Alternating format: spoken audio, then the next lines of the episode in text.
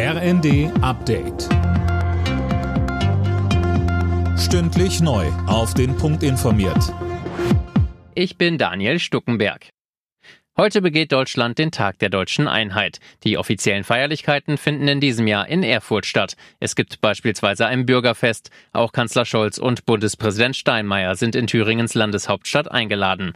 Die Wiedervereinigung vor über 30 Jahren war ein Gewinn für Ost wie West, sagt der Ostbeauftragte der Bundesregierung Schneider. Allein wenn ich die vielen jungen Leute sehe, insbesondere junge Frauen, die in den Anfang der 90er Jahre Ostdeutschland verlassen haben, um eine Ausbildung aufzunehmen oder einen Beruf nach Bayern, Baden-Württemberg, NRW gegangen sind, die dort heute zum Wohlstand beitragen und viele Ostdeutsche einen großen Teil der auch dieser Bundesländer letztendlich mit ausmachen.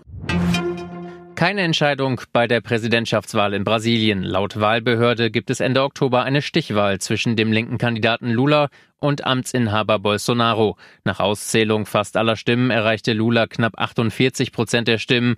Bolsonaro knapp 44 Prozent. Umfragen hatten Lula im Vorfeld deutlicher vorne gesehen.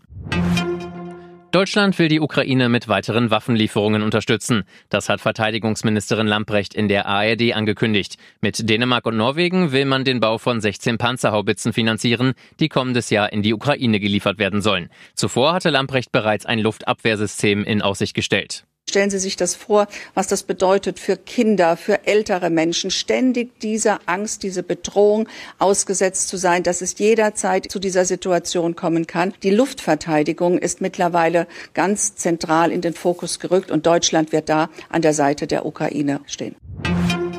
Zum Abschluss des achten Spieltags der Fußball-Bundesliga hat Schalke 04 eine Heimniederlage kassiert. Am Ende eines turbulenten Spiels mussten sich die Gelsenkirchener zehn Augsburger mit 2 zu 3 geschlagen geben. Zuvor hatten sich Hertha und Hoffenheim mit 1 zu 1 getrennt. Alle Nachrichten auf rnd.de